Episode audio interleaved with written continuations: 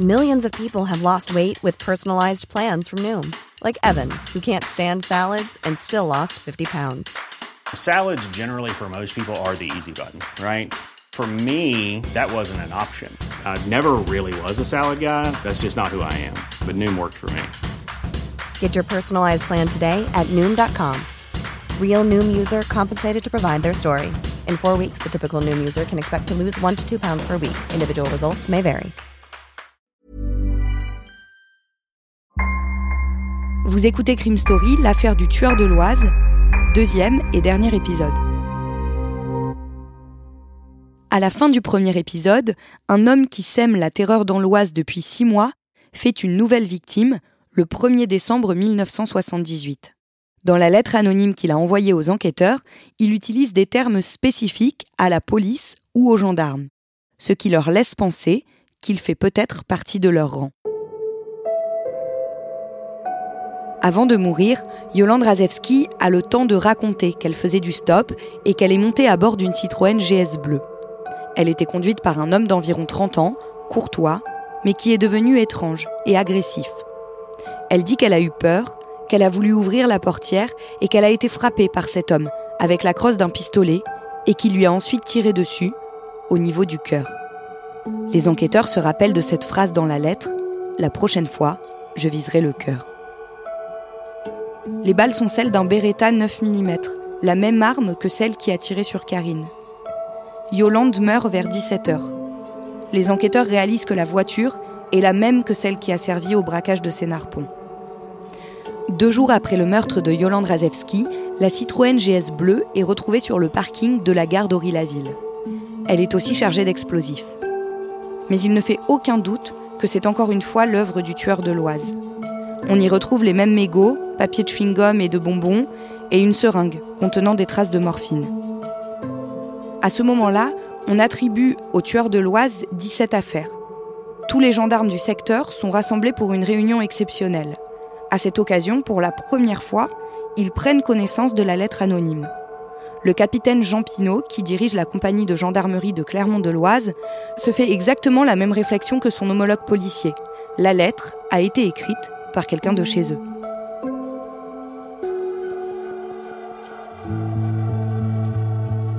Ce capitaine propose alors que les empreintes de tous les gendarmes des environs soient relevées et les emplois du temps de chacun étudiés. Le chef de la compagnie de Senlis trouve la proposition insultante et refuse catégoriquement que ces hommes s'y soumettent. Le capitaine Pinault vérifie les emplois du temps des membres de sa brigade. Ça ne donne rien. Quelques jours après Noël, le vendredi 29 décembre, le tueur de l'Oise frappe à nouveau. André, une jeune fille de 19 ans, est prise en stop à la sortie de Compiègne par un homme au volant d'une 504 verte.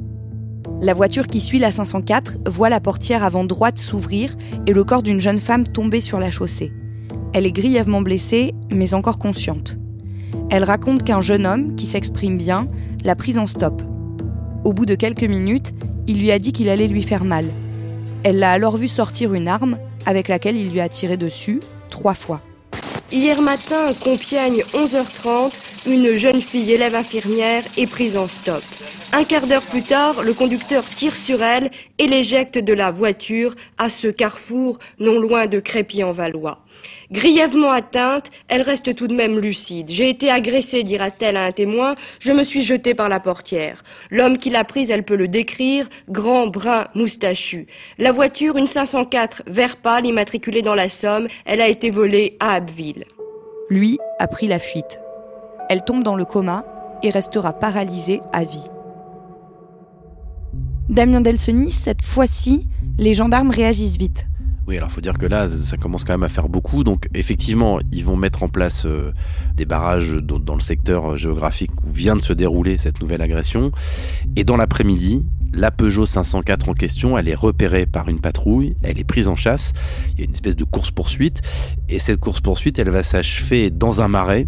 Et là, la Peugeot 504 s'enlise. Les gendarmes sont un peu loin, ils la voient effectivement qui, qui a l'air de, de ne plus bouger. Ils s'approchent, mais quand ils arrivent, la voiture est vide. Ils essayent de le retrouver? Oui, alors ils sont, euh, ils font appel à des chiens, des chiens pisteurs, donc euh, ils essaient de voir un petit peu si autour de la voiture il, peut y avoir une présence humaine ou si quelqu'un a pu se cacher à côté. Mais bon, ils se rendent compte aussi qu'on est tout près de la rivière, on est tout près de l'Oise et qu'il y a un pont à cet endroit-là qui passe au-dessus de l'Oise et qui va évidemment de l'autre côté. Et donc, ben, après avoir cherché dans les environs directs de la voiture, ils sont bien obligés de conclure à la fin de la journée que l'occupant de cette voiture, il leur a encore échappé, qu'il a dû prendre la fuite apparemment par ce pont, ou en tout cas qu'il est passé de l'autre côté sur l'autre rive. Le 31 décembre, l'agence France-Presse révèle pour la première fois qu'on soupçonne le tueur de l'Oise d'être un policier ou un gendarme, et ça fait réagir le ministère de l'Intérieur. La première réaction de l'État et des autorités, c'est de les démentir, c'est de dire tout ça, ce sont des rumeurs, c'est des conjectures, on n'a pas, de preuves, etc. En revanche, l'effet que ça a, c'est quand même que localement, en tout cas dans l'Oise, euh, les policiers et les gendarmes, ils commencent à se regarder vraiment en chien de faïence et à devenir très suspicieux les uns envers les autres. Quand elle sort du coma, quelques jours après l'agression, André parvient à donner de nouveaux détails physiques sur l'homme que tout le monde recherche. Il est soigné, brun, et portait ce jour-là un blouson d'aviateur. Un nouveau portrait robot est effectué. Les enquêteurs reçoivent une deuxième lettre anonyme. Dans celle-ci, cette fois, il évoque André, qu'il dit avoir trouvé jeune et gentille. Il écrit aussi Vendredi 29 décembre, vous m'avez éprouvé physiquement car je suis resté caché dans les marais, très tard dans la nuit, sale et trempé, transi par le froid, traqué, méfiant, et vous allez payer cette journée-là.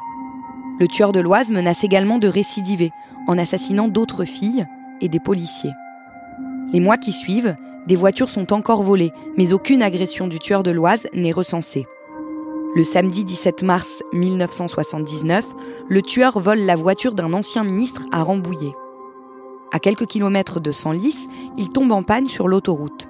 Des CRS interviennent et appellent un dépanneur qui vient remorquer la voiture et emmène avec lui le conducteur. Une fois au garage, celui-ci prend la fuite. Mais cette fois-ci, le tueur de l'Oise a été vu par plusieurs personnes, dont des CRS. Le nouveau portrait robot qu'on dresse de lui est publié dans les journaux le mardi 3 avril 1979 un gendarme de Clermont croit reconnaître un autre gendarme qui habitait la même caserne que lui l'année précédente. Le jeudi 5 avril, cet homme prend le petit déjeuner avec sa femme et lui montre le portrait robot dans le Parisien. Sa compagne, Christiane, réagit immédiatement. Selon elle, c'est le jeune gendarme qui habitait au-dessus de la salle d'études. Il s'appelle Alain Lamarre.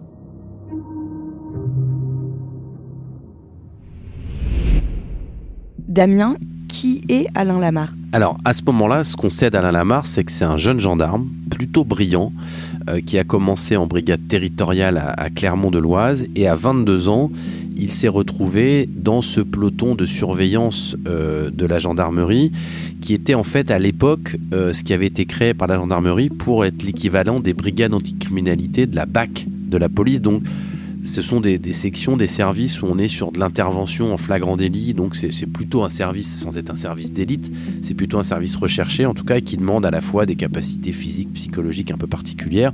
Et puis lui, vraiment, c'était ce qu'il voulait faire, quoi. Il voulait de l'action dans son métier. Ce gendarme qui pense l'avoir identifié, qu'est-ce qu'il fait ensuite? Alors, le capitaine de la brigade de Clermont, où, euh, ce, ce, Lamar a fait un passage, euh, le capitaine Jean Pinault, il va descendre aux archives pour comparer l'écriture de Lamar avec celle des lettres anonymes. Et il se trouve que bah, ça colle. Alors, il en parle au supérieur de Lamar à ce moment-là qui lui va complètement tomber de l'armoire, tomber des nues, qui va lui dire mais c'est mon Lamar c'est mon meilleur élément, c'est mon meilleur homme. Mais bon, il va quand même euh, accepter de vérifier l'emploi du temps de Lamar et en, en faisant ces vérifications, il va se rendre compte qu'effectivement, à chaque fois qu'un crime, qu'un vol de voiture ou qu'un braquage est commis, ben ça tombe bizarrement un jour où Lamar est de repos, où il ne travaille pas. Le dimanche 8 avril, passé minuit, un message radio annonce aux gendarmes que tous les équipages de patrouille doivent converger vers Senlis. C'est un leurre pour attraper la mare. Il n'est pas idiot. Il sait que l'étau se resserre et que s'il veut tenter de frapper une dernière fois, c'est le moment. Quand il sort de sa voiture, Alain Lamarre avance vers ses collègues et glisse ses mains dans ses poches. Ses collègues le ceinturent immédiatement et découvrent qu'il s'apprêtait à utiliser deux pistolets contre eux. Pour les gendarmes du département, c'est une onde de choc. Certains racontent que cette nuit-là, dans les locaux du PSIG, beaucoup fondent en larmes.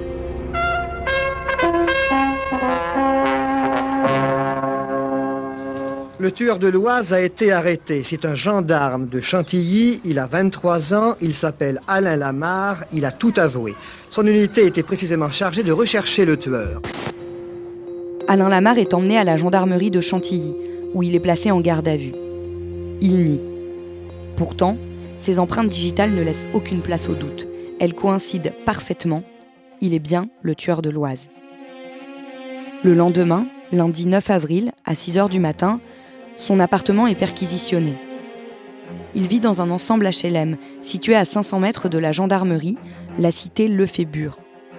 Quand les enquêteurs arrivent avec le suspect, des dizaines de journalistes sont déjà au pied de l'immeuble. C'est ici, dans son appartement de fonction, au troisième étage, que le gendarme Alain Lamar a été arrêté la nuit dernière.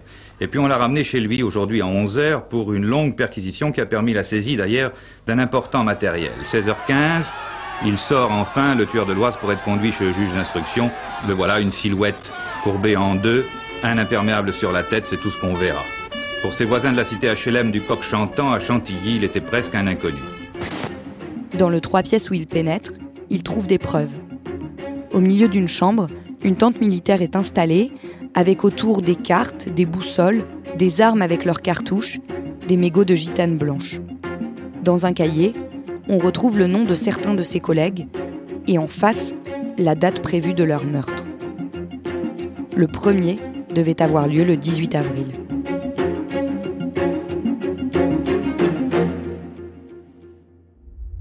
Damien, comment réagit Alain Lamarre à cette perquisition qui est accablante il est assez froid en fait par rapport à ce qui se passe.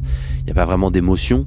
Il y a un contraste avec ses collègues, avec ses supérieurs qui sont sidérés par ce qu'ils viennent d'apprendre quelques heures plus tôt. Et lui, bah, on a l'impression que voilà, il n'y a pas grand chose qui le touche à ce moment-là, même si voilà, il est certainement euh, dans la nasse, mais là, il n'est pas du tout, euh, il n'a pas de réaction particulière. Ses collègues, ils sont d'autant plus sidérés et choqués que ça aurait pu être évité. Bah oui, surtout, euh, rappelons-nous de ce qu'on a dit plus tôt, cette décision qui avait été suggérée par un des gendarmes quelques mois auparavant de tester en fait tous les gendarmes de, ces brigades de l'Oise en question euh, pour essayer de voir si les empreintes digitales du tueur de l'Oise ne pouvaient pas correspondre à celles d'un gendarme euh, affecté dans l'Oise. Et à l'époque, cette proposition, elle avait été refusée par la hiérarchie de la gendarmerie. Et effectivement, on se dit à ce moment-là, bah, si des tests avaient été faits, si des tests d'empreintes avaient été faits, bah, Lamar, il aurait forcément été confondu à ce moment-là. On se rappelle qu'au début, on avait retrouvé cette voiture euh, au carrefour des Ripailles en forêt de Chantilly avec euh, des armes, des cartouches euh, et, tout un tas d'éléments à l'intérieur. Ça n'a a priori rien à voir avec les agressions et le meurtre qu'il y a eu ensuite. Est-ce qu'on sait pourquoi il avait volé cette voiture? Alors effectivement, cette voiture qui avait été retrouvée là, dans un rond-point près de la forêt de Chantilly en mai 78, alors en, fait, c'était une espèce de mise en scène. Il espérait, lui, pouvoir travailler sur cette enquête, c'est-à-dire qu'il crée lui-même une sorte d'infraction et de délit pour pouvoir enquêter dessus et se faire mousser en quelque sorte euh, auprès de sa hiérarchie. Mais comme c'était une enquête qui avait été classée en, banditisme entre guillemets, et à cette époque-là, le banditisme c'était la chasse gardée de la police judiciaire et non pas de la gendarmerie. Donc l'enquête en fait, elle n'a pas été confiée à la gendarmerie et donc à la mare, elle est partie à la PJ. Il y a un autre élément sur lequel on s'interroge. Pourquoi est-ce qu'il a écrit dans la première lettre anonyme que Karine le connaissait? Eh bien parce qu'en réalité, on va s'apercevoir qu'il a fait partie des gendarmes, puisqu'à l'époque il était au, PSIG, au fameux PSIG, il a fait partie des gendarmes qui l'ont entendu, cette Karine, sur l'agression dont elle avait été victime. Plus tard dans la journée, un peu après 16h, la perquisition est terminée. Quelques minutes plus tard, la 504 transportant le tueur emprunte un chemin détourné sur une petite route à Apremont. À l'entrée du village, le bord de la chaussée est encombré par des voitures mal garées. La Peugeot des gendarmes se déporte et vient percuter une mobilette qui arrive en face avec deux adolescents. Ils sont projetés au sol. L'un d'entre eux, Gérard Bastien, 16 ans, meurt sur le coup. Depuis, la famille de l'adolescent a écrit des milliers de lettres aux gendarmes, au pouvoir public, aux journalistes, pour essayer de faire la lumière sur cet accident. Mais ils n'ont jamais réussi à savoir ce qu'il s'est passé exactement. Damien, est-ce que Alain Lamarre à un moment dit pourquoi il a fait tout ça? Pas vraiment. En fait, les seules explications d'Alain Lamar, elles sont dans, les lettres anonymes qu'il a envoyées pendant l'enquête, euh, quand il n'était pas encore identifié, et qui sont assez, euh, assez curieuses parce qu'on a l'impression qu'à la fois il en voulait aux femmes, qu'il en voulait peut-être aussi euh, d'une certaine manière à, sa hiérarchie, ou en tout cas même à la police, puisqu'il avait prévu de tuer des policiers. Donc à part ces explications-là, pour le reste, on n'a pas vraiment de justification de Lamar quand il est arrêté en tout cas. Comment est-ce qu'on explique qu'un gendarme qui était euh, a priori le meilleur élément de sa brigade devienne un criminel? Ben En fait, ce sont les experts psy qui vont donner la réponse à cette question, parce que quand il va être inculpé, parce qu'à l'époque on n'était pas mis en examen, on était inculpé, quand il va être inculpé, qu'il va partir en prison, il va être vu par des, par des experts, par des médecins.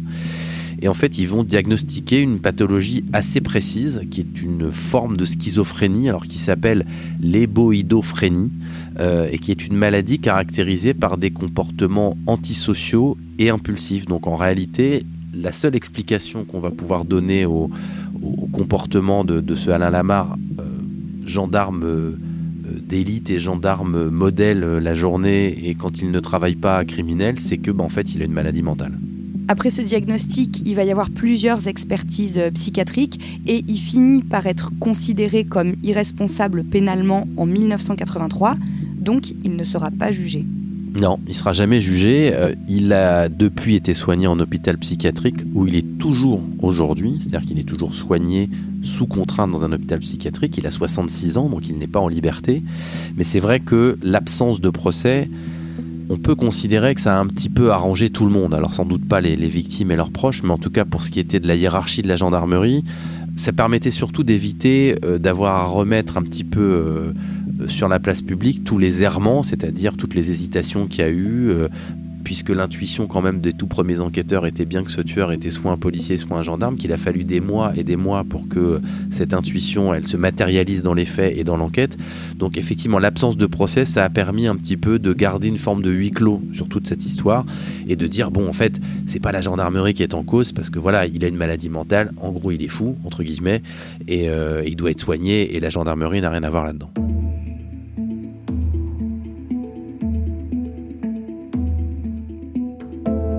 Vous venez d'écouter Crime Story, le podcast fait divers du Parisien, avec à la production Thibault Lambert et Emma Jacob, à la réalisation Julien Moncouquiole et à la rédaction en chef Jules Lavie. Un podcast raconté avec Damien Delseny et à retrouver chaque samedi sur le site leparisien.fr et sur toutes les plateformes d'écoute.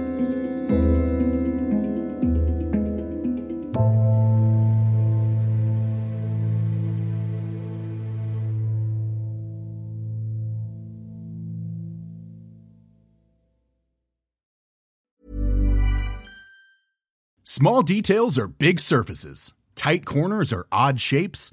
Flat, rounded, textured, or tall. Whatever your next project, there's a spray paint pattern that's just right. Because Rust new Custom Spray 5 in 1 gives you control with five different spray patterns. So you can tackle nooks, crannies, edges, and curves without worrying about drips, runs, uneven coverage, or anything else. Custom Spray 5 in 1 only from Rust